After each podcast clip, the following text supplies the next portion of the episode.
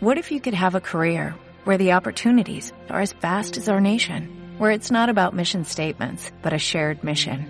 At U.S. Customs and Border Protection, we go beyond to protect more than borders, from ship to shore, air to ground, cities to local communities. CBP agents and officers are keeping people safe. Join U.S. Customs and Border Protection and go beyond for something far greater than yourself. Learn more at cbp.gov/careers. Espiral Radio. Miércoles, 22 horas.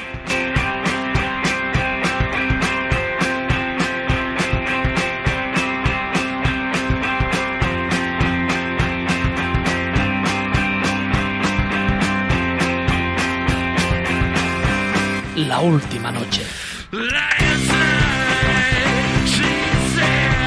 Carlos Padilla. Están pasando cosas, cositas en el mundo, en Europa, en España, incluso en Granada y a veces hasta en Peligro. Fueron las fiestas de Peligros la semana pasada y no hubo programa. Estuvieron los compañeros de Espiral Radio. Además, el, el pasado miércoles justamente estaba yo en el Parque Blas Infante de Peligros narrando la gincana familiar que estuvo eso muy entretenido y muy bien. Bueno, pasan tantas cosas a la, a la semana, al día, en el mundo, que, que eh, no nos damos ni cuenta, ¿no? Es, es prácticamente imposible saberlo todo. Es, hasta enfermizo, diría yo. Enfermizo. Pasan muchísimas cosas al día. Pero hay noticias, eventos, sucesos que, que, que marcan a una generación, que marcan a un país, fechas que se marcan en el calendario con, con especial devoción. Son difícilmente olvidables, difícilmente borrables de la memoria, para algunos más que para otros, por desgracia. Sí, hablo del Mundial de Rusia 2018, hablo de recuerdos imborrables para los vecinos. Lo primero, manda la educación, ustedes me entenderán. Felicidades, Francia.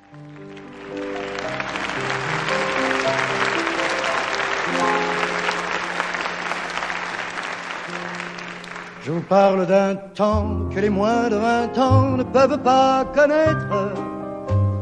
Montmartre en ce temps-là accrochait des lilas jusque sous nos fenêtres et si l'humble garni qui nous servait de nid ne payait pas de mine. C'est là qu'on s'est connus, moi qui criais famine et toi qui posais nu. La bohème, la. Canta el mito Aznavour, Charles Aznavour, en esta bohème. Canta a los tiempos pasados. La pobreza, el ingenio, la felicidad, el artisteo parisino, sacar provecho, prove- provecho de donde no lo hay, de donde parece que no lo hay. El provecho. El bueno de Aznavour, que sigue vivo, 94 tacos le contemplan, es un digno cronista de la Francia en este mundial. Ensimismada en el recuerdo de aquella Francia del 98, aquella Francia con Deschamps, con el Barzalete, hoy Mister, con Zinedine, Dugarry, Cambéré, Marc Barthès como portero. Aquella Francia multirracial, multicultural.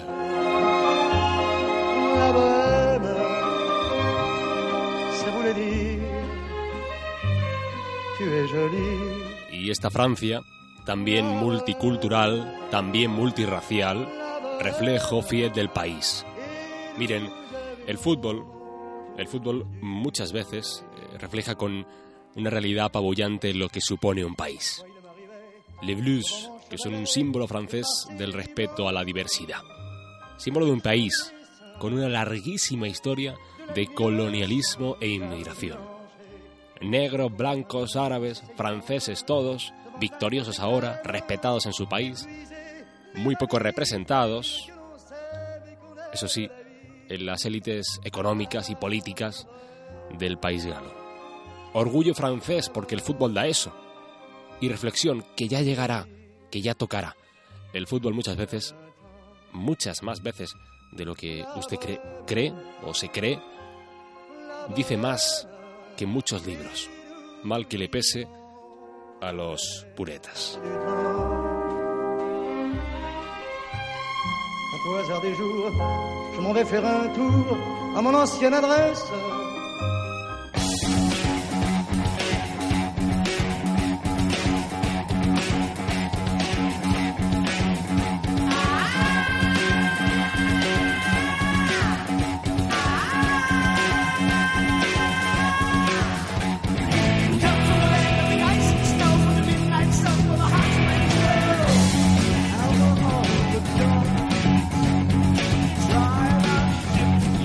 Fuera de, de reflexiones, toca el análisis del Mundial de Fútbol de Rusia 2018.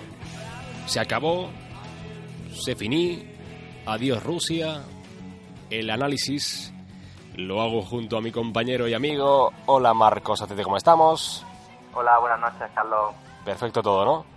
Perfecto todo. Bueno, se acabó ya el Mundial. Eh, ¿Cómo te pilla a ti de, de ánimo?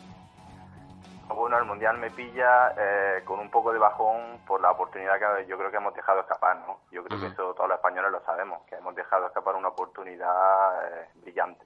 Seguramente sí, pero, pero ya el remordimiento a lo mejor dura, dura cuatro años, seguramente, ¿no? Hemos apuntado antes a micrófono cerrado algunas notas de lo que ha sido este mundial, del análisis de qué vas a hacer de. o qué vamos a hacer. Yo, bueno, yo, yo voy a aportar poco, pero sobre todo tú, qué vas a hacer de, de- del mundial. Y me, me, me apuntas de los peores mundiales. ¿Por qué? Pues bueno, básicamente porque no van a dejar un recuerdo histórico que dentro de eh, 30, 40 años yo a mis hijos les diga, "Eh, oye, en el Mundial de Rusia 2018 pasó tal. No lo creo así. Yo creo que eh, ha sido un juego muy pobre. eh, las selecciones se han caracterizado por básicamente no jugar a nada y jugar, bueno, defensivamente. eh, selecciones, equipos muy tácticos y muy, y muy físicos, pero no hay detalles como por ejemplo hubo en el Brasil, en el Brasil del 70, en el Mundial de México, eh, México 86 también con la Argentina de Maradona, en 2010 con España, 2002 la, la Brasil de Ronaldo Nazario. No, no hay no hay un legado que marque históricamente pues que dentro de 30 40 años eh, lo recordemos. Es verdad que, que esta vez los grandes han caído muy, muy rápido. Eh, Francia ha aguantado, Brasil aguantó ahí, ahí, pero sí es verdad que, que por lo menos las eh, personas que vaticinaban que algunas selecciones grandes, véase España, o véase por ejemplo Brasil también, o véase Alemania, eh, que pretendían llegar o que eran, bueno, copaban las listas de, de posibles ganadores del Mundial, es verdad que, que se han caído muy rápido. En eso el Mundial yo creo que sí ha sido interesante, por lo menos para mí, ¿no? Que, que no haya sido previsible, que no haya sido eh, lo de siempre, que siempre los grandes eh, lleguen y triunfen, que ha habido equipos como por ejemplo Croacia que se ha metido ahí por su buen juego, ¿eh? Totalmente cierto. Eh, respecto a, a, digamos, interesante, ha sido los mundiales más interesantes. Tú, eh, tú hablas, tú hablas eh, de los peores mundiales desde el punto de vista mm, del juego. Claro, ahí estamos. Sí, Vale, vale, vale, vale, vale, vale, vale. Francia, hablaba yo, Francia. eh, a mí especialmente no me parece una selección destacable, de decir, como tú decías, que marque o que se la, tenga- se la tenga que tener en cuenta o contar a, a los nietos. Decía, es un juego muy efectivo. Ha ganado y ha ganado, y felicidades, pero no ha sido un juego que deslumbre como deslumbró la Roja en su día, ¿no? No, bueno, yo creo que estos campeonatos, que son campeonatos de siete partidos, creo que eso, cada partido es una final y yo creo que las finales para mí se ganan en la área y Francia ha tenido la mejor defensa, el mejor ataque, es decir, las mejores, los mejores jugadores dentro del área, pero no ha destacado por su fútbol. Para mí el fútbol se ha jugado, eh, o sea, para tener los jugadores que tenía, ha jugado muy mal, muy mal para tener la plantilla que tenía, pero querían jugar a eso, querían jugar a eso porque saben que es lo que mejor se les da y se les ha dado de maravilla y han ganado. Eh, y lo han hecho bien, vamos. Y Croacia, por otro lado, ¿qué te ha parecido Croacia? Pues bueno, Croacia, yo creo que, eh, o sea, para tener el equipo que tiene, ha llegado súper lejos. Eh, obviamente es el mejor mundial de su historia, la mejor plantilla de su historia. Pero también está todo el mundo diciendo, sí, Francia juega bien, juega muy bien, pero hay que recordar que en octavos contra Dinamarca en tanda de penalti y empezó perdiendo.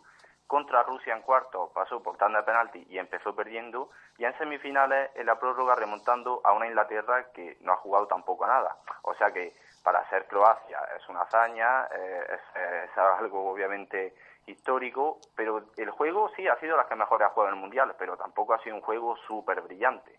Ujú. Y seguramente le haya lastrado eso a Croacia, ¿no? Que haya tenido casi un partido más contando todas las prórrogas, ¿no? Sí, sí, sí, por supuesto. Porque Fran- Francia, Francia por lo menos, perdóname Marco, eh, Francia por lo menos era muy... El físico de Francia ha sido exuberante, es decir, el, el físico que ha tenido esta Francia de, de Deschamps ha sido muy duro, entonces ha aguantado muy bien, a nivel físico muy bien. Y después a nivel táctico también, pero a nivel físico sobre todo, que lo necesitaba para, para vencer y para aguantar esos minutos eh, fuertes, lo ha tenido Francia y no lo ha tenido Croacia. Sí, sí, totalmente. Francia, creo, rec- eh, quiero recordar, en los octavos de final, cuando va perdiendo 2-1 con Argentina, en una segunda parte le, gana por un parcial de 3-0 a Argentina. Es decir, va perdiendo 2-1 y remonta 4-2. Cua- Bueno, al final acaba el partido 4-3, pero quiero decir, eh, para eso hay que tener un físico muy bueno. Y Croacia, pues, hombre, lamentablemente tuvo que jugar, pues, un partido más entre prórroga y prórroga, y el físico, yo en la segunda parte, cuando Croacia tenía que remontar, yo es que veía algo que también vi en España, jugadores parados jugadores, teniendo el balón Croacia, los mismos jugadores de Croacia parados, solamente lo, la pedía un hombre, que era Modric, y en el, caso de España era Isco. O sea que el físico lo ha lastrado mucho y eso ha sido obviamente algo importante para que no puedan ganar este Mundial. ¿La mayor decepción del Mundial crees que ha sido España? Bueno, entre España y Alemania, sí, entre, eh, obviamente España por ser español y por eh, la fe que teníamos en este equipo y por sobre todo por el cuadro que se nos había puesto, pero aparte de España yo creo que Alemania también ha sido una gran decepción, Alemania también. Vale, pero más allá de las decepciones, eh, ¿algún posible, ¿alguna posible selección que haya triunfado? ¿O que haya triunfado a no, a no pesar de no ganar? Te hablo, por ejemplo, de Japón, Sí, que Japón para ha sido una, una sor- una sorpresa. Sí, sí, Japón para mí ha sido de las selecciones que mejor fútbol ha hecho en todo el mundial. Y bueno, si no se les llega a ir un poco la cabeza y en el minuto 94 subir los 11 japoneses a rematar un córner, pues oye, lo mismo en la prórroga hubieran podido hacer algo contra Bélgica. Pero Japón ha sido una de las mayores sorpresas. Bélgica también, que bueno, todos los años tiene muy buen equipo, todos los años Bélgica va a llegar tal. Este año lo ha cumplido, ha llegado muy lejos. Pero eso es, la, para mí las sorpresas son esas, Bélgica y Japón. Y después, a mí decepcionado también me ha decepcionado Uruguay, que era una selección muy fuerte y después cayó con Francia en cuartos 0-2. eh, y, y era una selección que a mí por lo menos me daba bastante miedo, porque era también muy, muy fuerte defensivamente y que, que podría haber llegado yo creo que más, más eh, lejos. Eh, España, mm, análisis final, después de la después de la calma que ya da el tiempo, porque ya lo analizamos todo un poco deprisa y corriendo, pero ya la calma que te da el tiempo, ¿cómo analizas eh, lo que ha pasado, lo que le ha pasado a España?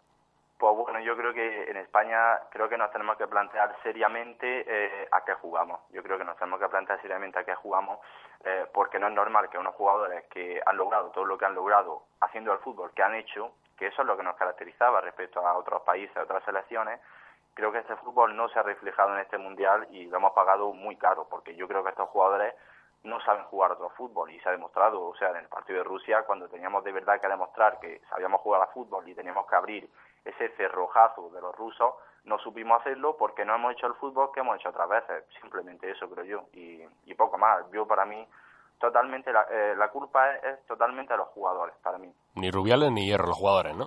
Nada, hombre, eh, yo creo que el único error así un poco evitable que se puede reprochar es el error de Rubiales de destituir a un entrenador que bueno que lleva casi cuatro años preparando un mundial. Pero yo creo que eso se le puede reprochar si perdemos en una semifinal eh, contra Brasil y Hierro hace mal los cambios. Ahí sí se le podría reprochar, porque dice, oye, Hierro no está preparado para una semifinal de un mundial, pero yo creo que Lopetegui, o sea, que Lopetegui no estuviera en la banda dando indicaciones, no tiene por qué influir nada en que estos jugadores que lo han ganado todo le ganen a Rusia o le ganen a Marruecos. Es que no influye nada. Bueno, eh, estrellas del Mundial. Estrella, para ti la estrella del Mundial, ¿cuál ha sido? Porque lo que es el balón de oro del Mundial eh, ha sido para el croata Luka Modric. eh, y para ti el balón de oro de Marcos para el Mundial. Pues mira, para mí, obviamente, eh, cuando le dan el balón de oro a Modric, yo no estoy totalmente en desacuerdo, obviamente estoy de acuerdo, ¿Y, y pero qué, para y mí... qué- y qué- y qué cara tenía Modric? eh? Que parecía Messi en, en Sí, Argentina. sí, en 2014, En sí, 2014, hombre, claro, de perder una final, obvio. Es obvio, obvio, sí, sí. No, dime, dime, Marco, perdona. ¿Estrella del Mundial? No, para mí la estrella del Mundial, por encima del, del mejor jugador joven Mbappé, para mí ha sido Antoine Griezmann, de Francia. Para mí ha sido el mejor jugador del Mundial. Joder, Antoine Griezmann eh, estaba hace un par de meses que, que si me voy al Barça, si me, voy- si me quedo en el Atleti, cabreando a ambas aficiones, yo creo, más a la del Atleti un poco, y, y en dos meses se ha coronado como el rey de Francia, eh, ha enamorado, yo creo que ya la afición atlética le ha perdonado lo que hizo del, del documental y tal, es decir, que cómo dan las, las eh, cómo se cambian las tornas en, un- en dos meses para, para Antoine Griezmann que, que jugador. Como espero que lo retenga, bueno, los Atléticos tendrán que retenerlo sí o sí en el mayor tiempo posible porque es un jugadorazo, eh, sin duda. ¿Mejor portero? Pues para mí el mejor portero, eh, todo el mundo está hablando de Thibaut Courtois, pero para mí ha sido Hugo Lloris, para mí el, portero de Francia. Bueno, hombre, eh, a pesar del fallo en la final. Sí, bueno, el fallo en la final. Pero, no, no, sí, sí. En octavos, en, el cruce contra Uruguay, hace una parada tremenda, un remate de cabeza, que si ese balón entra, oye, lo mismo hoy está, está cantando otro gallo. Así que para mí, Lloris, eh, aparte de por ser campeón, para mí, también junto a Courtois, Courtois ha hecho muy mundial, pero para mí el mejor, Lloris. Y, el peor portero de Gea, ¿no? Oh, pues sí, lamentablemente sí. lamentablemente sí, lamentablemente sí. Eh, un titular para este mundial y ya cerramos, Marcos, que me quedo sin tiempo. Bueno, pues que cada vez se va se va achicando más el cerco de que había entre esa distancia que había entre las mejores selecciones y a priori las, bueno las, peores selecciones creo que esto cada vez está más justo creo que influye mucho el físico y cuando las grandes selecciones como Alemania, España, Brasil no tienen esa chispa de genio de que sus estrellas estén tengan la lamparilla encendida, pues ¿qué pasa? Que el físico se iguala y aquí gana la que más corra, la que mejor defienda y la que mejor remate los corners, que es lo que ha pasado. Cuando las grandes estrellas no están iluminadas, pues mira. A ver, te pido un titular, coño, esto no, no me da para titular, Marco. Bueno, pues... Muy largo. Eh, eh, titular, pues bueno, sí, eh, sería eso, ¿no? Eh, la igualdad, la igualdad. Pues, me, gustó mucho el titular de, del país, este sobre la final, no sobre el mundial. El titular del país sobre la final que ponía algo así como triunfo para Francia, gloria para Croacia, ¿no? Sí, sí, sí, puede ser un titular. Pues triunfo finalmente de los grandes, pero gloria para equipos como Croacia, para equipos como Japón, que para equipos que han luchado y que se han dejado el alma a pesar de no tener esa plantilla eh, que parecía eh, exagerada y digamos la, mejor de las mejores como si podía tener España, como si tenía Alemania, como si tenía eh, Argentina que tenía una buena una buena plantilla a priori, a priori. Después se, ha visto todo como ¿Qué tal Messi también? Nada, ¿no? Nada, Messi nada, Messi muy mal mundial. todos hablamos de, de, lo, de lo mal rodeado que estaba, que es verdad pero un jugador de su, de su tamaño creo que tiene que dar, se le tiene que pedir por lo menos un poquito más. Y, y el tema cristiano, tengo 30 segundos. ¿Tema cristiano? Pues bueno, eh, todavía no se sabe ciertamente 100% porque ha elegido irse a la Juventus, pero bueno, él sabrá lo que hace y estoy seguro de que va a triunfar porque es de los mejores jugadores de la historia y así lo va a demostrar. Y qué mala despedida del Madrid, lo sigo repitiendo. No me ha gustado nada. No me ha gustado nada como despiden en el Madrid a las leyendas. Y Cristiano, mal que le pese a muchos o mal que le pese a quien le caiga mal, es leyenda del Madrid. Eh, Marcos Acete, gracias por el análisis del Mundial y por el comentario de Cristiano Ronaldo. Nos escuchamos pronto. Adiós, Marcos. Adiós, adiós. Adiós. Carlos Padilla.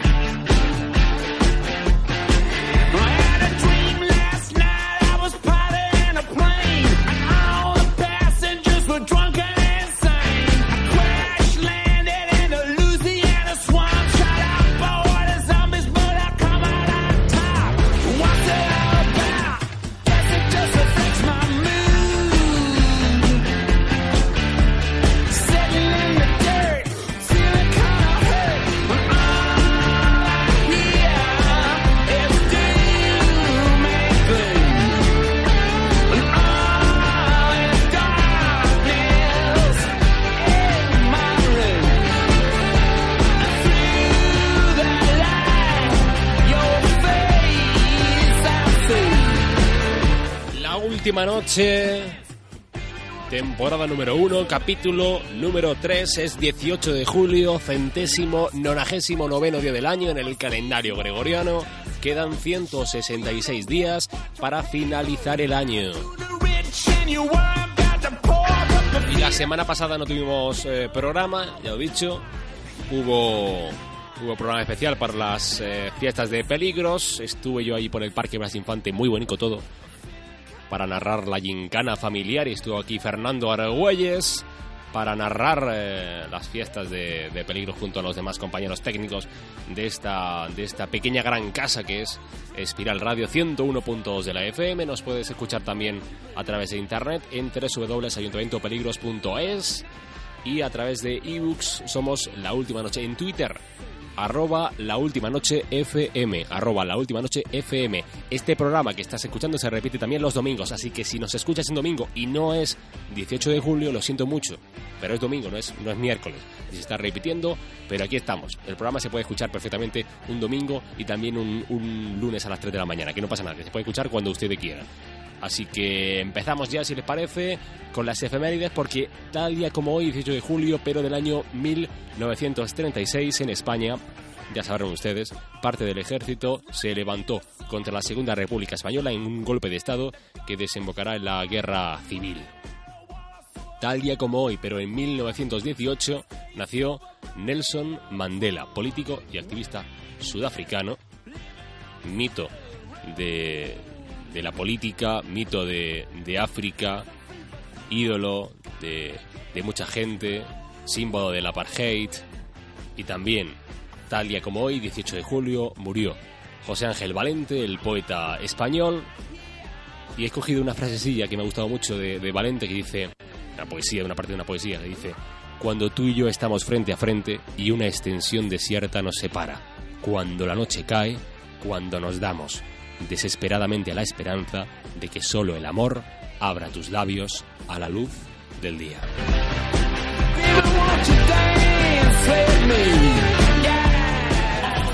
El verano es una espiral. El verano es Espiral Radio. Sintonízanos en el 101.2 de la FM o escúchanos en cualquier rincón del mundo a través de www.ayuntamientopeligros.es. La última noche con Carlos Padilla.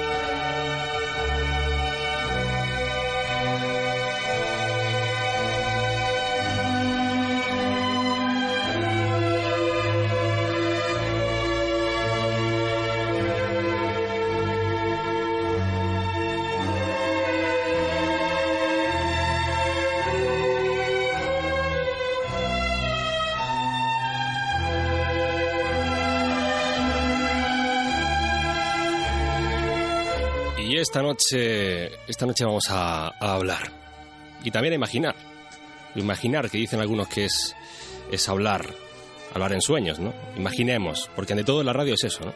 Imaginar ese bosque en lontananza, ese río que suena de fondo, esa vida tan ajetreada que uno lleva, ese dolor en el pecho que no te deja dormir, ese crío que es tan tuyo, que corretea por el pasillo, aquel beso que dejó huella en tu alma, aquella charla que marcó tu destino, aquel vino que mojó tus labios, ese cuadro donde clavaste tu mirada, aquella primera vez y ese viaje a Roma, ese paseo por Berlín, esa mano tendida que te salvó del llanto. Imaginar, imaginar y hablar.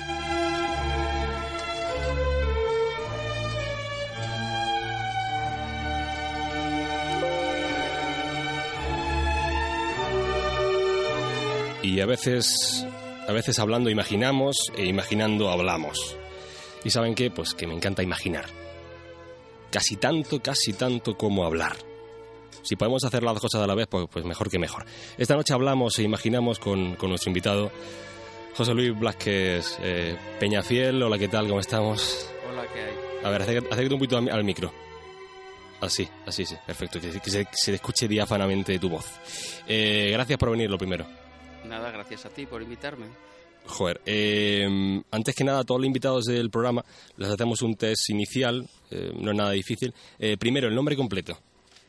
¿Seguro? el nombre completo, sí, sí, déjate, dilo así Vale, pues rapidito, en tono normal rápido, pero... me llamo José Luis Blázquez y Peñafiel, Charles García, García Conte, Jiménez Blasco. Ya está, ya está. vale. Vale, vale. ¿El lugar de nacimiento? Zaragoza. Zaragoza, zaragozano. Eh, un recuerdo de la infancia. Un recuerdo de la infancia, pues jugar y hacer gamberradas con mis hermanos, que éramos cuatro. ¿Y un libro que te marcó? Los pilares de la tierra, de Ken Follett. ¿Una película o serie para recomendar? A ver, eh, bueno, me encanta Juego de Tronos, ¿qué le vamos a hacer? Bueno, cada uno tiene su defecto, ¿no? Juego de Tronos. Pues fíjate que a mí no me acaba de gustar Juego de Tronos. Me gusta más el libro que Juego de Tronos. ¿eh? Me empecé a leer el primero y me gustó. Lo que pasa es que como son tochos muy gordos, pues no tengo tiempo para leer los siguientes. O esa es la excusa que yo, que yo me pongo. Eh, una canción. Una canción. Eh, vale, pues... eh, ¿Cómo hablar de Amaral? ¿Cómo hablar? Esa es bonita, la verdad. Un lugar al que viajar. Italia, sin duda. ¿Y en Italia alguna ciudad en especial? Pues sí, naturalmente Florencia. Florencia. Sí, sí. La bella Florencia. Eh, ¿Un plato de comida? La tortilla de patatas. Española. Claro. Ah, vale, decía yo. ¿Un personaje de la historia al que te hubiera gustado conocer? Em, vale. Pues a Platón. Platón, vale. Eh, ¿Y qué harías, eh, como se llama el programa La Última Noche, hacemos la bromita de ¿qué harías la última noche de tu vida? Madre mía. Pues eh, daría un bonito paseo por Florencia por la noche. pues no es mal plan, la verdad. Vamos a hablar de, arte, sobre todo, bueno, José Luis eh, Blázquez, Peñafiel y García, no sé qué cuántos más, que no me he aprendido. Eh, eres profesor, básicamente. ¿Tú cómo te definirías? ¿Como profesor de historia del arte o como profesor o como, o como ser humano que le gusta el arte o cómo te definirías tú? A ver, eh, yo soy un amante del arte y de la belleza y si puedo además transmitir esa sensación de amor por el arte, pues entonces soy profesor de historia del arte, entre otras cosas. ¿Y empezaste estudiando historia del arte o, estudiaste otra cosa antes? Bueno, es curioso porque en realidad yo empecé en el mundo de las ciencias. Ah, en el instituto estudié eh, ciencias puras. Me han contado cosas, entonces yo busco información ahí de mi fuente de información y me han contado cosas. Ah, muy bien, sí, sí. Era un hombre que ha estudiado, primero empezó estudiando el qué? Sí, estudié la carrera de químicas y después vi que no me convencía y me pasé a las letras, a la geografía e historia con la especialidad de historia del arte, sí. ¿Y historia del arte te enamoró? Sí, ¿Y, cuál fue ese momento, perdona que te diga, eh, el momento en el que dijiste, joder, no sé, ese viaje o ese cuadro o esa, mm, no sé, ese, eso que te marcó y que te dijo, me quiero dedicar a esto, quiero difundir el arte o mi pasión por el arte o, o quiero, quiero conocer más arte y quiero mm, hacérselo conocer a los jóvenes o a los mayores o a quien sea? Pues mira, hay, hay un momento concreto, sí. Quizá entonces yo no sabía que me dedicaría a ser profesor, pero en el momento en que decidí cambiar de rumbo y dedicarme a estudiar el arte fue en un viaje que hice con mis padres a Asturias. Un viaje de, verano, así, tranquilo. ¿Cuántos años? Perdónate. Uf, bueno, pues no me acuerdo cuántos años tenía, pero era universitario, o sea, veintipocos. Y mm, bueno, pero estaba ahí viendo esas iglesias del arte prerrománico asturiano y me quedé embelesado, me quedé extasiado y dije, wow, el arte es lo mío. Y entonces decidí que tenía que cambiar de, trayectoria y dedicarme a estudiar el arte. Y después enseñarlo, pero eso fue ya en un segundo momento. ¿Y qué tal la experiencia de la enseñanza? Pues muy buena. ¿Cuántos años llevas como profesor? Em, bueno, habría que precisar porque como profesor de instituto llevo 10 años, pero desde mucho antes yo ya estaba enseñando porque, bueno, en realidad primero empecé trabajando de guía turístico, hice muchos trabajos distintos, pero cuando fui a vivir a Italia, como no había, porque estuve siete años viviendo en Italia. Joder, eh, sí, bonito, coño. Es que me hubiera gustado a mí vivir en Italia. Bueno, me gustaría vivir en Italia. Aún puedes hacerlo. Aún puedo hacerlo, vale, perdón. Claro. Y allí, bueno, pues eh, pasamos un poco de penurias y el único trabajo que había era enseñar español a extranjeros, así que ahí fue cuando realmente empecé a enseñar. Realmente yo creo que siempre me ha gustado enseñar, transmitir, y aunque empecé con otras disciplinas, como por ejemplo la lengua española, pues acabé, como sabes, enseñando geografía e historia e historia del arte. Hay que contarlo esto porque José Luis ha sido mi profesor de historia del arte ese año, entonces hay una especial, una relación, al fin y al cabo uno bueno, cuéntalo tú, que tú, que tú eres profesor. Uno, cuando pasa todo un año con unos chavales, por muy mal que le caigan, que habrá algunos que le caigan mal, eh, se establece un vínculo, una relación, ¿no? De, de, intimidad o de confianza o de... Porque al fin y al cabo son personas que las ves más que tus padres o que tus primos o qué sé, que son como tu familia diaria. Sí, sí. Eh, la verdad es que sí, porque con algunos llegamos a estar pues pues media vida porque eh, si tenemos la suerte o la desgracia según quien sea de estar pues en los seis años de la, de la educación secundaria en el instituto pues ya son parte de tu familia y bueno, concretamente con grupos tan, tan bonitos como en el que has estado tú, grupos pequeños y con una materia tan, tan maravillosa como es la historia del arte, pues claro que se crea un vínculo especial y, y al final pues sois una especie de, hijos o sobrinos míos que os querré para siempre, claro que sí. Eh, la, ¿La mayor obra de arte que, que hayas visto en tu vida? Claro, depende de si es arquitectura, escultura o pintura, porque pero como obra grandiosa, pues tendría que mencionar a los clásicos, ¿no? El David de Miguel Ángel o, la Capilla Sixtina, porque para mí Miguel Ángel es el mayor artista que ha existido nunca, el artista con mayúsculas, aunque hay otras obras que naturalmente me, fascinan y me impresionan, como la Catedral de Reims en Francia, por ejemplo, o el Partenón de Atenas. Y la pregunta de, la típica pregunta de qué es el arte, ¿no? Porque se habla mucho del arte, ¿no? El arte de, o de hacer radio, por ejemplo, o el arte de, del toreo también se dice, el arte del toreo, curioso, ¿no?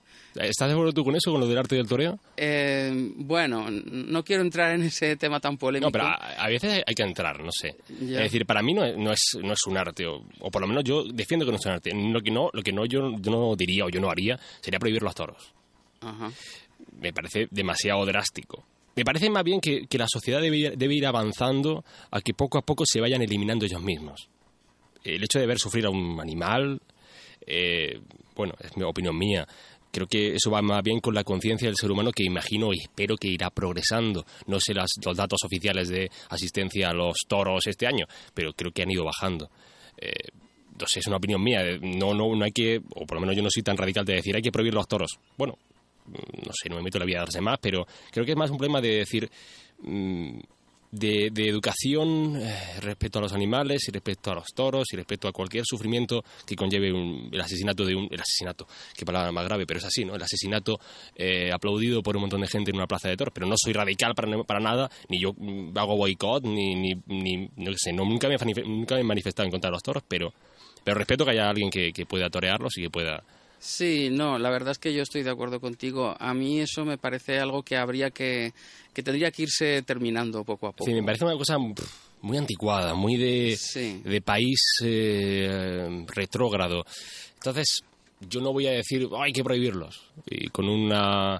Eh, con un cuchillo en las manos, pero no, pero, pero, pero creo que es que se va a ir eh, eliminando yo mismo y, y poco a poco, espero.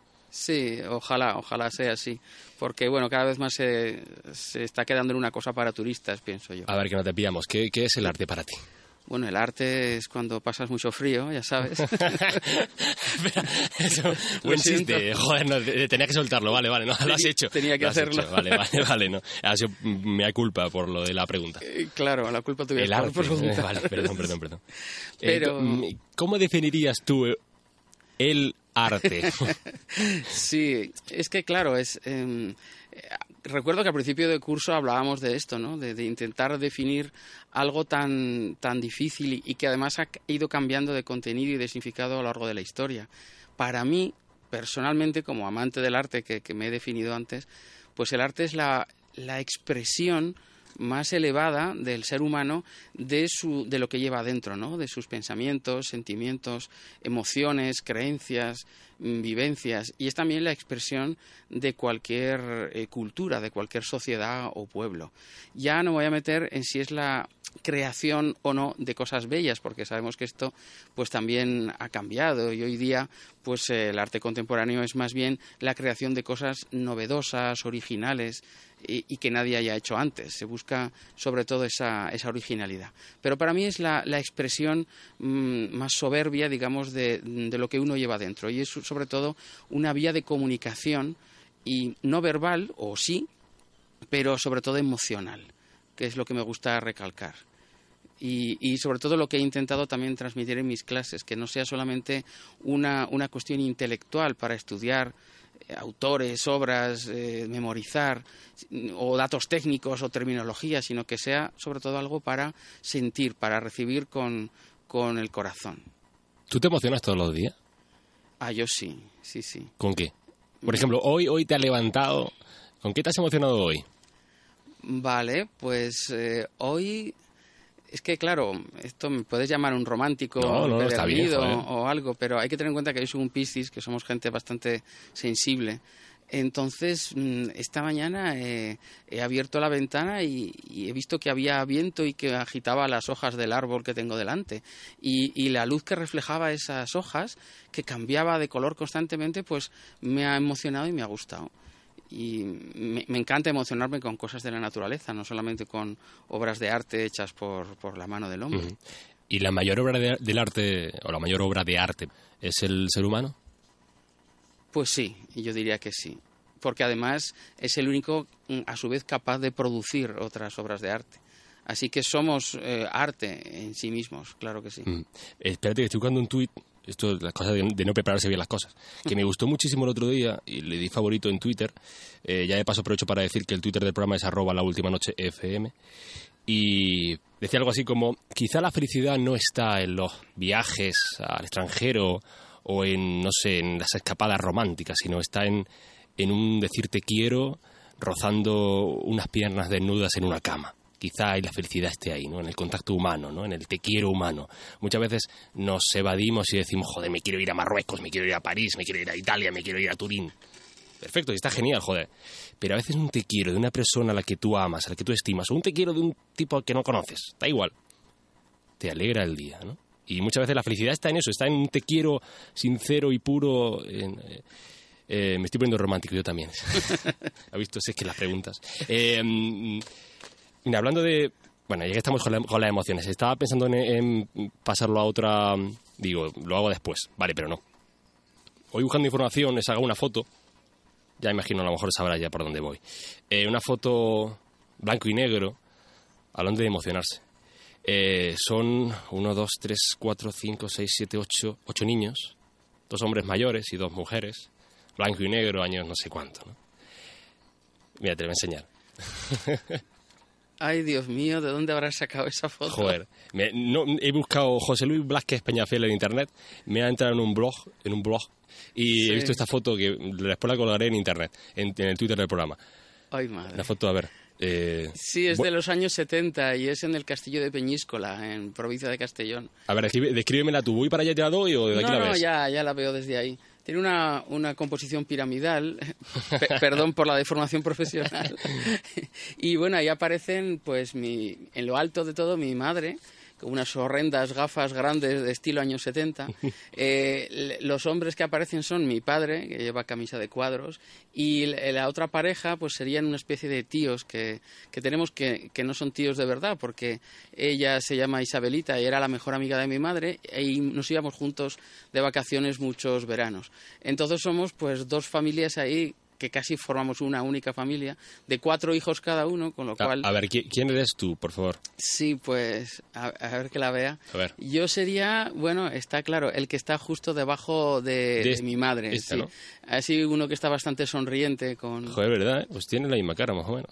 Así, la foto es antigua y está sacada de internet, pero... Bastante, sí. Estoy hablando de una foto en la radio, qué mal. Eh, qué recuerdos, Ya me voy de la entrevista, como me, me estoy yendo, digo, venga, voy para allá. Eh, nos vamos, la entrevista, la entrevista es así. También he buscado en internet eh, la información tuya y me ha salido el Café Levante, Café de Levante en Zaragoza. Sí. Y me ha salido, me está leyendo, y por muy interesado, las etapas del bar donde... A ver, explicado tú, el bar de tu familia, ¿no? Sí, bueno, es un café, no un bar. Hay que un café, vale, perdón, perdón, perdón. Sí. Eh, es un café antiguo, robusto de los de... No solamente es un café antiguo, es el café más antiguo de Zaragoza. Sí. Tengo aquí las etapas del, del bar eh, a te la sabes tú, mm, desde Puerta del Carmen desde el año 1895, eh, después estuvieron en el Paseo Pamplona desde el 26 hasta el 77 y ahora están de la calle Almagro desde el 77 hasta la actualidad, que todavía siguen por ahí, ¿no? Correcto, sí, sí. El primero efectivamente lo fundó mi bisabuelo, don Agustín Charles, y mm, era la trastienda de una tienda de ultramarinos. Estamos hablando, claro, de finales del siglo XIX.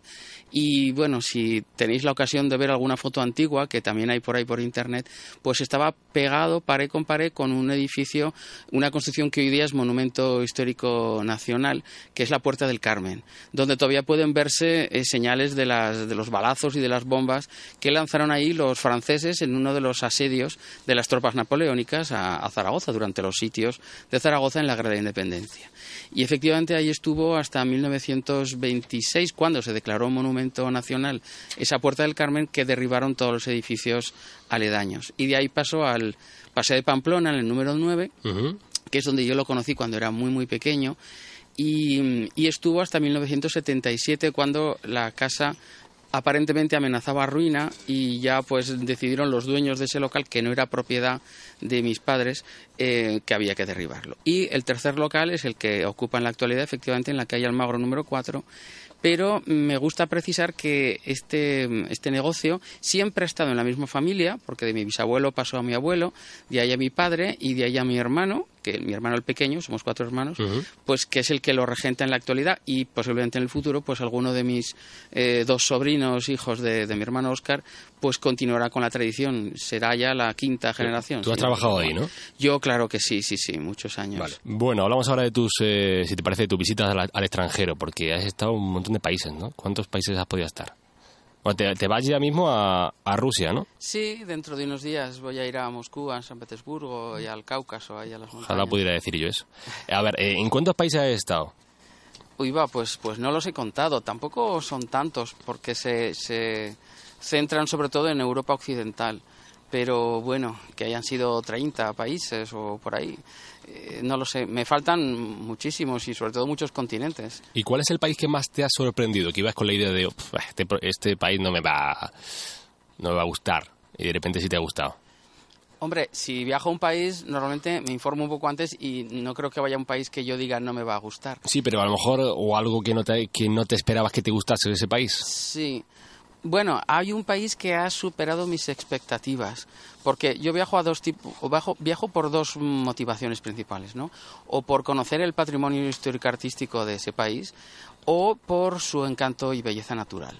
Entonces yo había estado, mm, por ejemplo, en Noruega, que me fascinó, y, y el año pasado pues fui a Islandia como me decían que ahí no había bosques, que no hay casi ningún árbol y que es todo bastante seco y pelado, que es todo hielo y volcánico, pues pensaba que iba a ser una cosa como más triste, más sosa. y, y, me impactó de una forma extraordinaria, vamos, que, que hasta el punto de que diría que es el país más fascinante desde el punto de vista de la belleza natural que, que hay. Porque ese conjunto de, de, cascadas, de volcanes, de hielos, pues es realmente algo prodigioso que, que me, encantó pues no esperaba yo de Islandia que fuese un... Uno tiene la idea de que o Italia, Francia, Reino Unido y tal. ¿Y el país más decepcionante que te hayas... Una cosa que dices, bueno, este país me va a gustar y después no es para tanto? Mm, bueno, a ver, es que todos tienen algo. De ya, pero dentro de todo lo bueno, algo. Sí, vale. No sé si fuiste a, yo que sé, a Reino Unido y dijiste, pues no es para tanto. No, es que también me gustó. Bueno, pero bueno, digo, por ejemplo. Vale, voy a decir, aunque espero que no me oiga ninguna de mis amigas que tengo en este país, eh, los Países Bajos, ¿vale? Que, que tiene también su historia, su arte y tal, pero desde el punto de vista del paisaje, Claro, como es solamente una llanura, todo, todo llano, salvo algunas colinitas, pues es un país un poquito monótono, algo, algo más soso. Mm, pero vamos, que también tiene sus cosas interesantes, por supuesto. bueno, bueno, bueno. Vale. Eh, además, eh, volviendo a la enseñanza, eh, ¿qué tal las nuevas generaciones, no?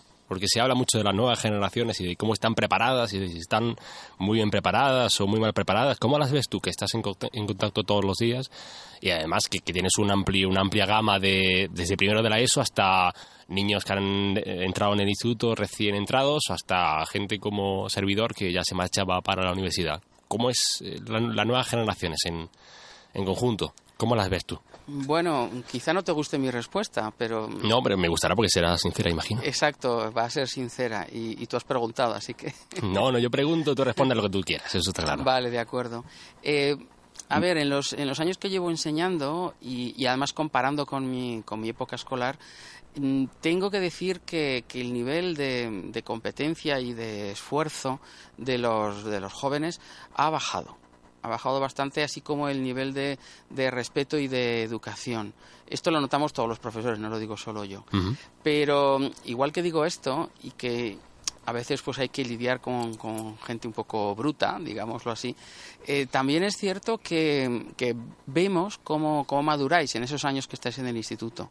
Entonces, mm, me gusta también ver esa evolución que, que, tenéis y cómo empezáis pues sin tener nada claro y comportándoos como lo que sois, como adolescentes, y cómo poco a poco cuando llegáis a segundo de bachillerato, ya con las... Mm, las vistas puestas en, la carrera universitaria y en vuestro futuro, pues ya os volvéis como más maduros, más serios y un poco más eh, racionales, digámoslo así.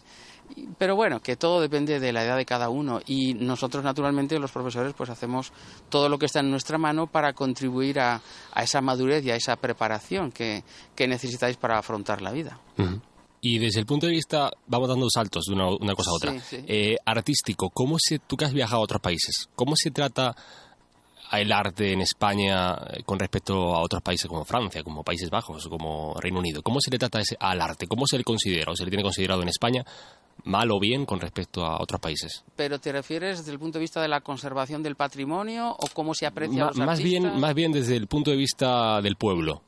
Que ves a mucha gente que no dice, bah, Don Quijote, pues, pues nada, pues un tipo que iba por allí, ¿sabes? O Sí. eh, la Alhambra, pues, pues nada, unos- unas murallas por ahí, ¿sabes?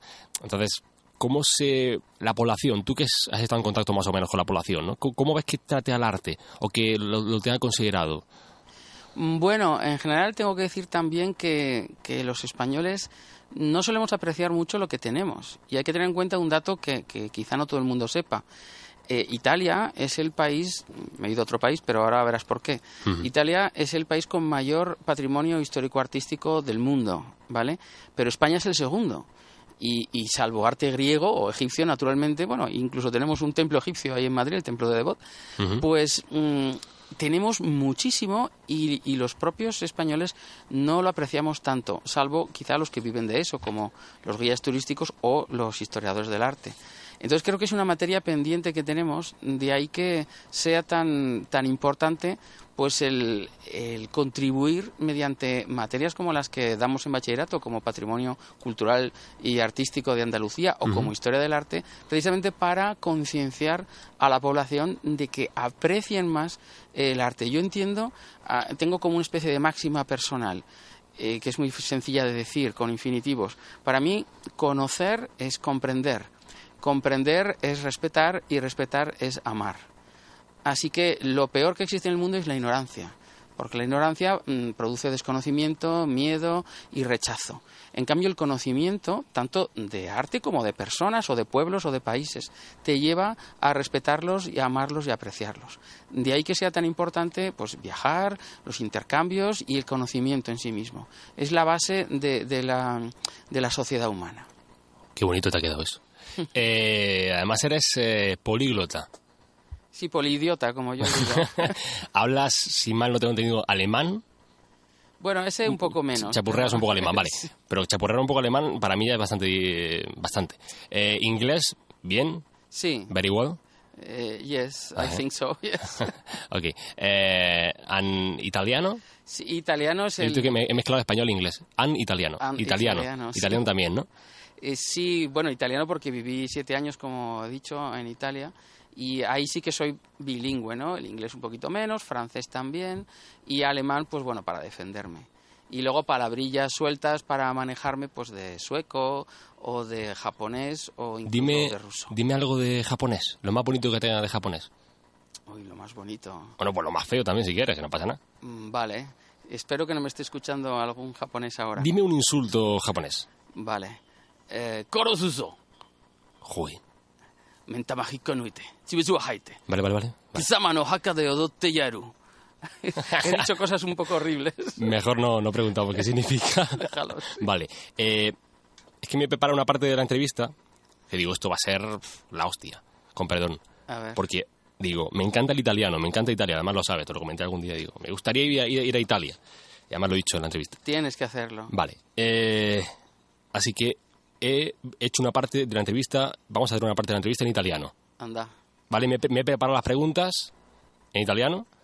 eh, las he metido en el Google Traductor, de- no me calenta la cabeza. Sí. Si tiene algún fallo, pues tú me vas diciendo. Además, voy a poner el himno de, de Italia. Espera un momentito, que es este bar. Sí, sale. Es el, el himno no oficial de Italia. Vale, sí, El vale. volare de Domenico Modugno. Domenico Modugno. No, qué, qué bonita canción, mira. Por escucharla un poquito. Penso che un sogno così non ritorni mai più. Mi dipingevo Ay, qué bonito. Eh, de verdad. Eh, vale, vale. Eh, ¿Te sabes la canción? Eh, bueno, un poquito, pero no me hagas cantarla, Vale. por favor. Digo, a lo mejor la cantamos juntos. ¿El himno de Italia, el himno de Italia te lo sabes? El himno de Italia. no, no. Pues es muy bonito también. El himno de Italia. Es mejor Eh, Domenico Modugno, yo creo. oh, mira, mira, mira, mira. Infinito. Y ahora ya empieza, mira, Volare. Oh. Ay, can- cántala un poquito, un poquito. Canta. Que es muy bonita, muy bonita, vale. Eh, vale, eh, buonanotte, eh, ¿cómo estáis? Sí, buonasera, ciao. Ajá, eh, vale. Eh, Buonanotte se dice solo cuando te vas a dormir. Joder, vale, empe- empezamos bien la entrevista, ¿vale? Empezamos bien. Eh, vale. Vale. Eh, allora, eh, voglio davvero eh, visitare la Italia. Eh, parlami un po' d'Italia, per favore. Va bene, come vuoi. Eh, L'Italia lo- la chiamano il bel paese eh, con giustizia perché è secondo me il paese più bello del mondo. A ver, eh, Sì. per, per favore, palabri italiani, pero me- medianamente facili para... Parole italiane, Eh, sì. también, también puedo poner la, la parole, parole, parole, la canción de... Ah, sí. Bien, te la voy a buscar, me- la voy a buscar mientras. También va. A ver, eh, ¿qué has dicho? Voy traduciéndolo porque si no me- no me entero ni yo. Vale, digo que la llaman il bel paese, el país bello, el país hermoso, Mm. porque es, según mi opinión, el país más bonito del mundo. No, esta también es esta canción de Mina. Mira, Sí. mira, mira, mira. Cosa mi succede stasera? Ti guardo ed è come la prima volta. Qué voz tan dulce, tan sensual, tan y además en italiano es que, wow, Me encanta Mina. Eh, eh, qual è la città più bella eh, d'Italia? Eh, è una domanda molto difficile perché ci sono tante città belle in Italia, ma secondo me la più bella in assoluto è senza dubbio Firenze. Oh, Floren- Fiorenze, Fiorenze. Firenze. Molto bella, Certo, molto bella. certo, sí, sí. Vale, aquí eh, tenía un fallo porque yo quería preguntar cómo, cómo son los italianos. Sì. A lo mejor no está bien escrito, ¿vale? Eh, come stanno gi- gli italiani? Sì, come sono? Come sono gli italiani? Gli italiani sono gente un po' come noi, gente mediterranea, ehm, molto socievoli, loro amano molto di più di noi l'arte Mhm. e sono anche, devo dire, e questo non è un stereotipo, Ah. loro sono molto Latin lover, vogliono... Gli, sempre- gli italiani eh, baroni o gli italiani muggeri? I, i maschi, sì, I sì, maschi. i ragazzi. Come mi invento las palabras, macho, queda, queda bien. Te, te queda muy Ah. bien, sì. Ma Eh. sì, sono gente molto simpatica, molto gradevole, mi piace molto. Ajá, bueno, espérate. Sí, sí, dime, dime. dime. Proprio mentre stavamo parlando mi ha scritto un'amica italiana che si chiama Vanna Fornari, Vanna Fornari. che è appena stata nella mia città, a Saragozza. Saragozza. Sì. Italiani. Mi ha detto cosa fai? Ah. Ora ho, ho detto niente, sto alla radio con un amico. A ver, y, y, eh, mm, ¿cómo sono la, la donna italiana? Sì. Eh, fo- forte de carácter? Eh, sì, devo dire di sì. Eh, la donna italiana è molto, molto forte, ma anche molto mm, dolce quando vuole, molto sensibile. Eh, mi piace molto la donna Oh, mira, italiana. la, la mujer italiana, mira, mira, mira, mira cómo canta. Mira, mira, mira. Nessuno più ti può fermare. Chiamami passione. Y después he buscado, he buscado mm, expresiones en italiano. Esto es para satisfacerme a mí solamente. Eh, para ver tu nivel de, de italiano es bueno. Ya ve que es bueno, pero bueno, por si acaso. Mi Eh, alla prova. Vale, eh, palabre italiane o no, frasi italiane. Sì. Eh, non sei capace di tenerti un sezze in boca. ¿Qué significa eso? Pues eso no sé lo que Joder, significa. vale, no sé si lo he pronunciado bien o no. Non sei capace di tenerti un sezze in boca. Traducción literal, no eres capaz de mantener un garbanzo en la boca. Ah, vale, un cecho, claro. Ah, un sí. cecho, yo dije un I- cece. I, ceci son los garbanzos. Ah, sí. vale, Es vale, vale, vale. Lo siento. lo No, no, entendí. vale, vale. Eh, esto es como, bueno, que hablan mucho. Sí. Y después, eh, non avere peli sulla lingua. Eh, sì, esto come te. No, no tener pelos en la lengua. Non avere, non avere peli sulla lingua. Peli sulla lingua. A ver, y después palabritas así. eh, me, me ha encantado una. Capolavoro. Ah, un capolavoro. Capolavoro. certo. In spagnolo una obra Una obra maestra. extra. Capolavoro. Y después capito. Capito. Capito. Capito. Sì, hai capito. y después el padrino. ¿Te gusta el padrino? Certo, come Ah, el padrino, de Claro verdad. que ¿eh? sí. Eh, es, que es, es muy bonita Italia, visítela de verdad. ¿eh? Sì. Che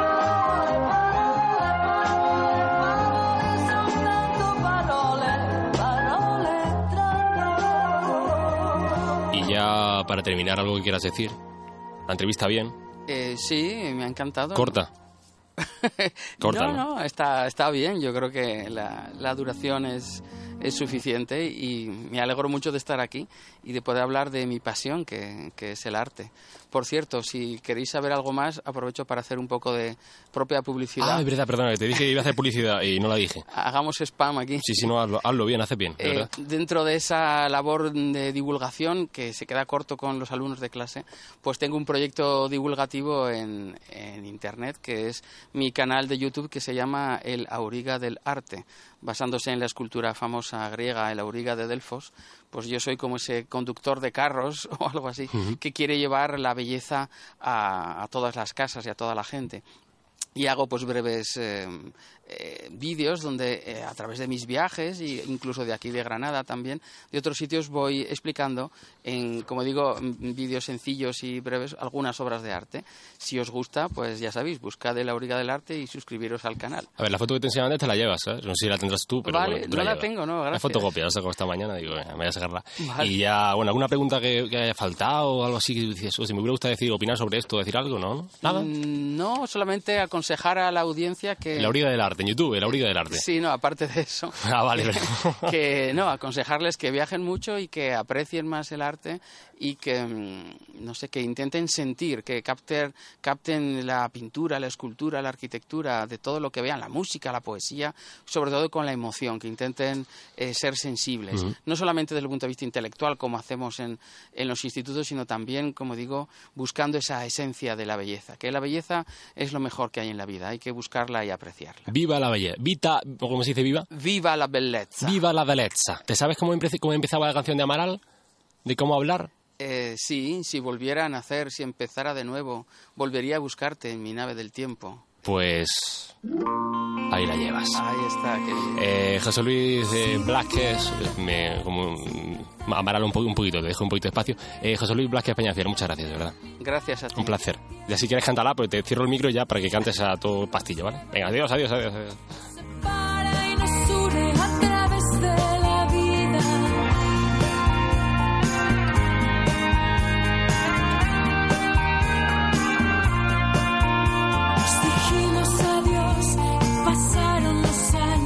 Ustedes, eh, seguimos aquí en la última noche, 101.2 de la FM, aquí en Peligros, la radio, tu radio. Otra vida, pero la misma mirada felina.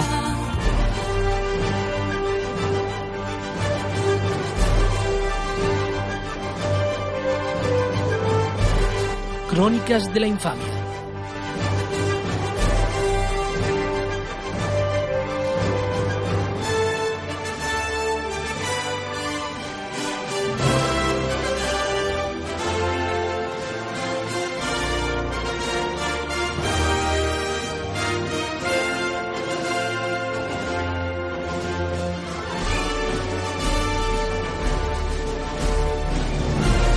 Aquí están las crónicas de la infamia, una semana más, otro miércoles más, cambiamos, rotamos el turno, ahora le toca el turno a, a Fabri, Fabri Castro de infamia.es. Hola Fabri, ¿cómo estamos?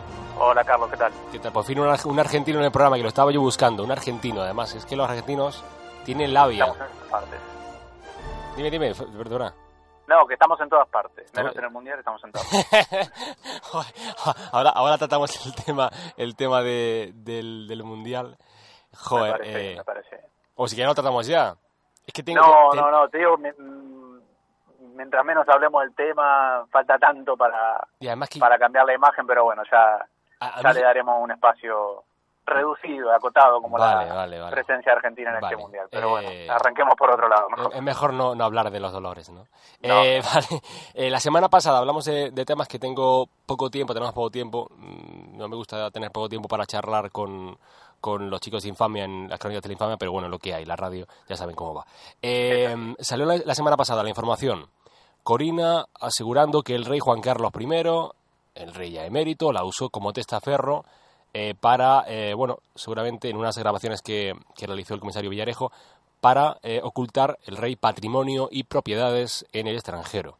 Y que, conta, y que contaba con, con, cuentas en Suiza a nombre de su primo. A ver, Fabri. A nombre de su primo, a nombre del abogado Dante Canónica, se supone que tiene depositados unos 100 millones de euros al menos en una cuenta en Suiza eh, como cobro de una comisión por el ave a la Meca.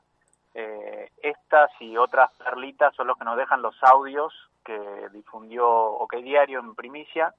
Los audios son los que habla la princesa Corina, este personaje eh, un poco exótico, algo así como una especie de Matajari eh, anglosajona, este, que bueno, parece que pasa por la, por la alcoba del rey emérito, pero también que tiene ahí presencia en algunos negocios un tanto turbios que, bueno, que dejan expuesta la, a la monarquía. Eh, lo, lo que resulta curioso de todo esto es que eh, la Casa Real, bueno, brisa por su ausencia, no, no dio comunicados de prensa, en su cuenta oficial de Twitter solamente salen fotos de Felipe VI en, actos protocolares y desde el gobierno tampoco se, se ha comentado demasiado. Este, trataba una periodista llamada Esther Palomera en un artículo del Huffington Post que se llama El rey está desnudo, hacía un paralelo entre la trama Gürtel, cómo el PP gestionó la Gürtel y cómo está gestionando estos escándalos que van increciendo la, Casa Real, ¿no? Y que parece que cada vez eh, la cosa se va haciendo una bola de nieve cada vez más grande, porque a Corina hasta hace muy poco tiempo la conocíamos como una de las amigas entrañables, es el, eufemismo que utiliza, la prensa, este, pero ahora aparece algo más y, y aparece aparejada con un personaje como el comisario Villarejo que para quien no lo conozca es un es uno de esos personajes que está en la sombra pero parece que está en la sombra de todo. Y, y cada vez que uno lo va conociendo y viendo detrás de qué tramas estuvo es una sombra que se va proyectando y hace cada vez más grande. Sí, es verdad que he estado leyendo un poquito eh, lo que ha publicado el diario El País, eh, que titula Corina, el pulso al estado de un comisario en apuros.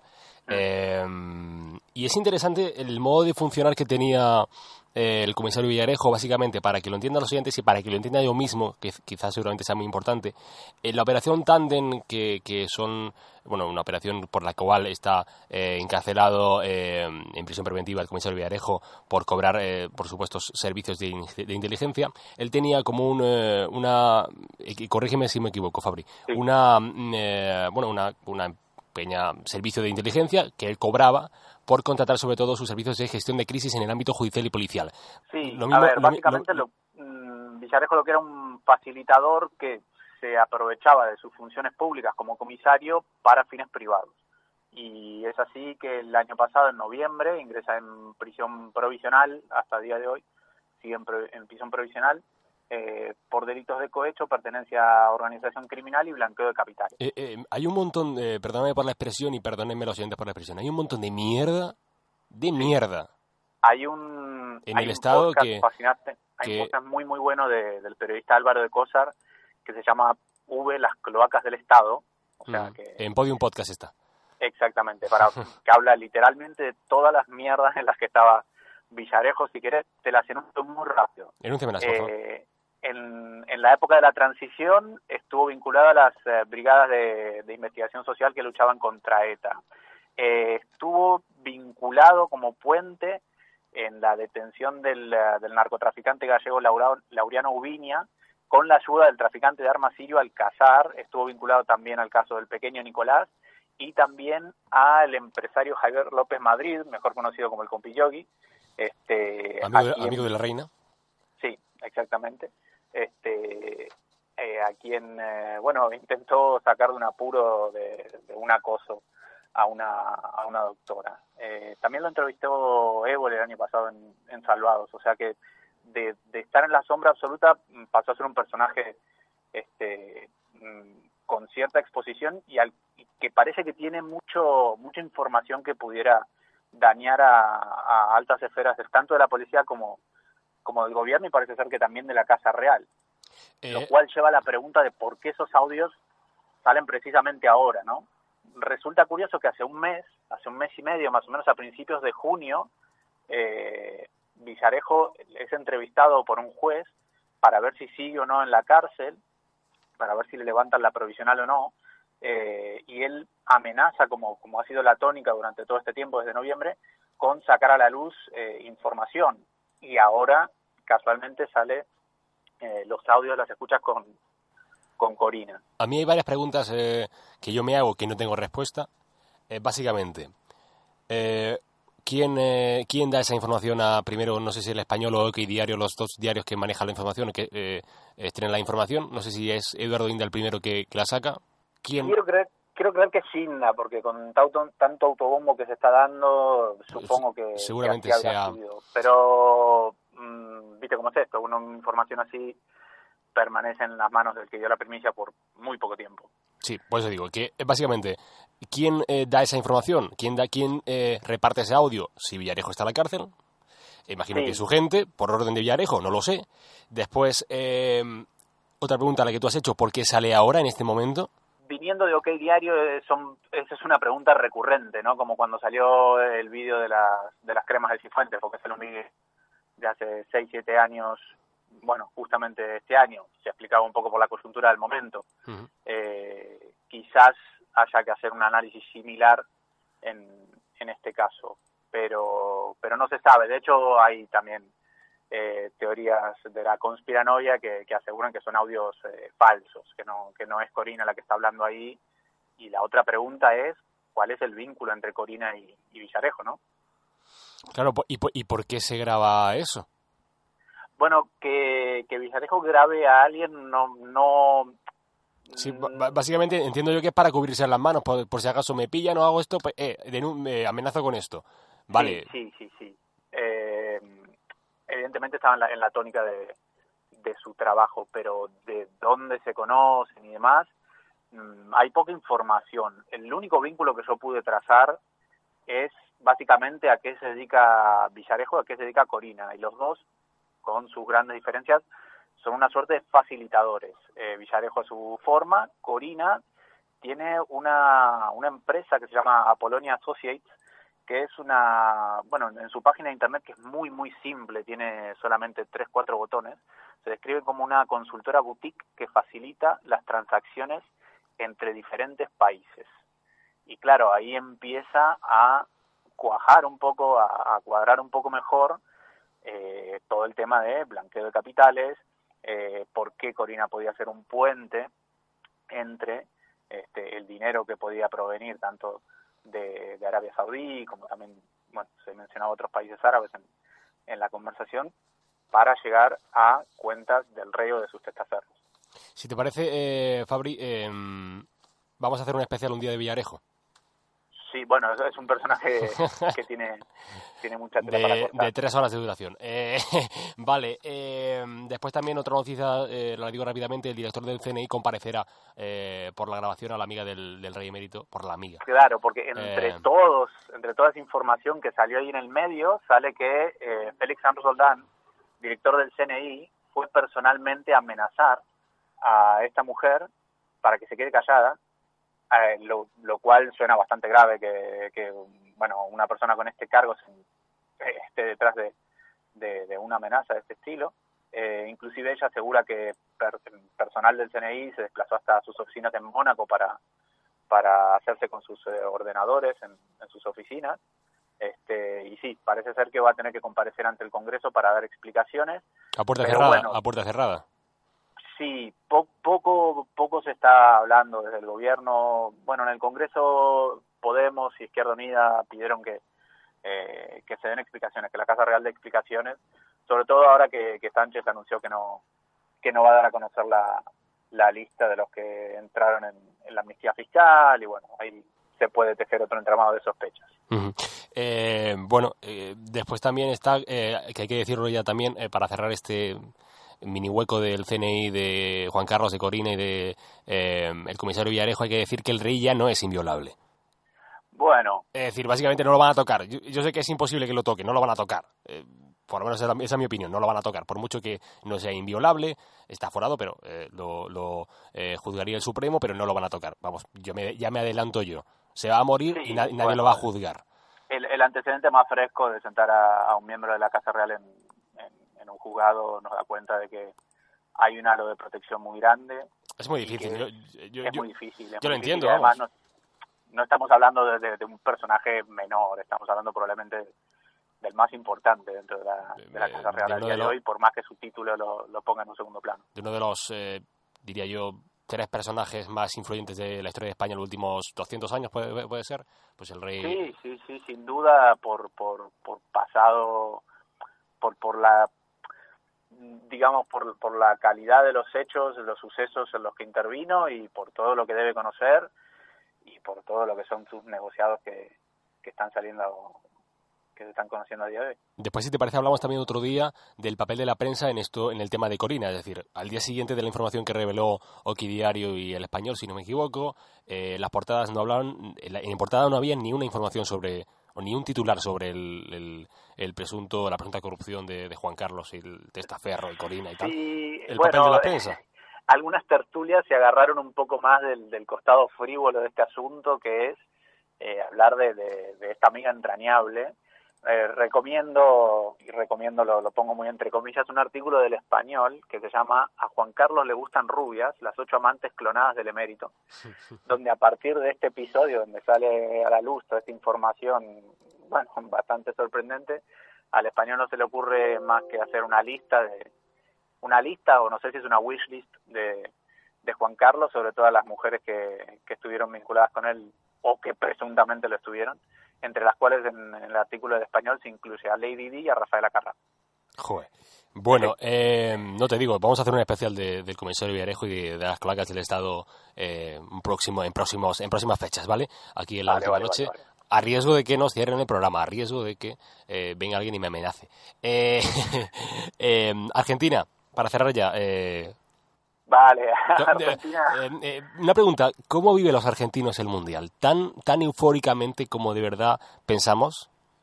Sí, sí, sí, es, es una locura a, a, todo nivel porque el, el fútbol mm, mueve demasiado más allá del deporte en sí.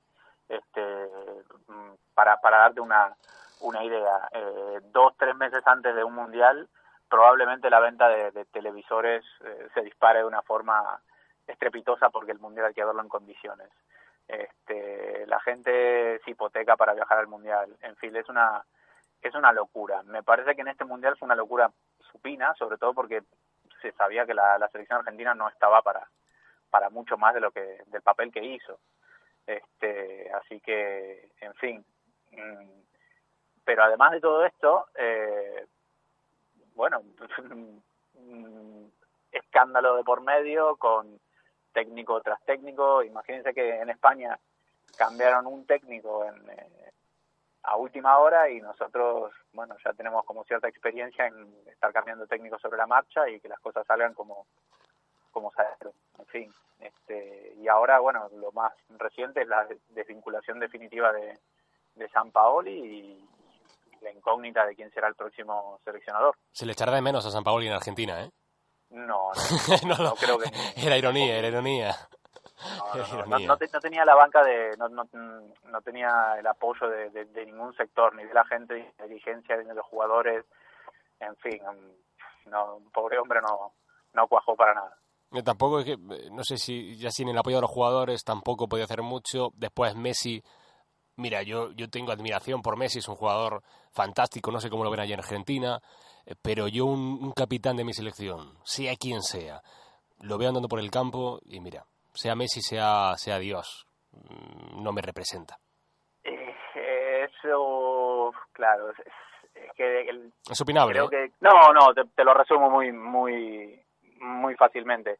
Este, estos jugadores, estos hipercracks, que como te decía son cuatro o cinco en la historia del fútbol, afortunadamente Argentina tuvo dos, eh, se les permite de todo, tanto dentro como fuera de la cancha. Y cuando las cosas funcionan dentro de la cancha, bueno, está todo bien, pero ya cuando empieza a fallar esa pata, empiezan a salir a la luz diferentes problemas y, creo que en este mundial no funcionó ni lo de dentro ni lo de fuera y, terminó todo como, como terminó. la gran incógnita es cómo va a seguir todo este futuro.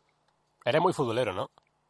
Eh, no me considero muy futbolero, me considero muy hincha de mi equipo, pero no, no soy un tipo que... cuál, es tu equipo? Eso sí, hincha de River, de River Plate. Ah, River, River, River. Bueno, eh, eh, como me gusta joder un poco siempre, eh, he buscado este gol, bueno, es joder y a la vez también alegrarte si te acuerdas de buenos tiempos. El, el, gol de Maradona a Inglaterra, bueno, algo es algo. Sí, Lo pongo, por lo favor. pongo, lo Ahí la tiene Marabona, lo marcan dos, pisa la pelota Marabona, arranca por la derecha el genio del fútbol mundial, y es el tercero a tocar para Borruchaga siempre Marabona, genio, genio.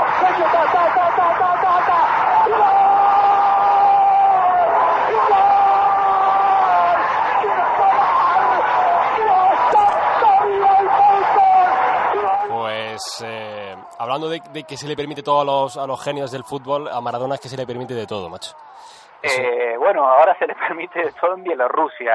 Este hombre ahora ya le dieron estatus de Dios en, eh, en un club bielorruso. Creo que va a ser presidente técnico y, y si tiene ganas de jugar un rato creo que se va a poner una camiseta, pero Pero qué mal, eh, qué mal, macho, cómo estaba ahí en el palco, de verdad, qué imagen más, más lamentable, con lo que ha sido, con lo que eres, Maradona, macho. es sí, sí, es lo que te digo. Eh, después de haber hecho el, gol este que, escuchamos recién el relato de Víctor Hugo, haciendo un estatus en el cual para, hay para hay gente que lo que lo considera intocable y bueno, de ahí que se mueva como se mueve este hombre, pero bueno, vive de, de, su pasado y de lo que es su imagen a día de hoy, solamente puede puede ir por esos lugares porque sería interesante tenerlo bien eh, insertado en una liga un poco más interesante y haciendo otro recorrido ligado al fútbol. No me lo imagino tanto a Messi con 50, 60 años, De, estropeado, gordo, de ese imagino un modo, poco más en segundo plano. de ese modo, ¿no? Eh, de Víctor Hugo pasamos a, a Pablo Giralt, que Francia 4, Argentina 3, lo siento mucho. Señoras y señores, se perdió Argentina la última, la tuvimos, eh. La tuvimos en la última, ganó Francia, estamos afuera de la Copa del Mundo. Se luchó hasta el final. Un rival tremendo. Francia. Bueno, pues eh, con todo el dolor de mi corazón por los argentinos, eh, después de España yo iba con Argentina o con México, al final nada, nada de nada. No, bueno, Porque digo, también tenía mi, mi esperanza depositada en, en España, en Uruguay. Este, Uruguay, no, no. Uruguay también me molestó porque creo que era, era una selección muy buena y no... A mí me molestó mucho que, que se quedaran sin Cavani. Creo que, que con Cavani habría habido otras posibilidades ante Francia, pero pero al fin y al cabo el, el mundial hay que hay que analizarlo el, el día después y, y ponerse una mano en el corazón y decir si verdaderamente el campeón es un campeón justo y creo que Francia sí lo fue como lo como lo fue en el mundial anterior eh, Alemania. Bueno, pues eh, se acaba el programa aquí, que medio de tiempo, medio de hora me van a castigar, pero esto es la radio, esto ha sido la última noche, Fabri Castro al otro lado del teléfono, Crónicas de la Infamia, muchas gracias Fabri, hasta la próxima. Hasta la próxima, Carlos. Hasta la próxima a ustedes. Eh, nos escuchamos el próximo miércoles, eh, aquí 101.2 de la FM, la última noche. Servidor para servirles, Carlos Padilla. Un placer, un honor. Hasta la próxima. Adiós. La última noche con Carlos Padilla.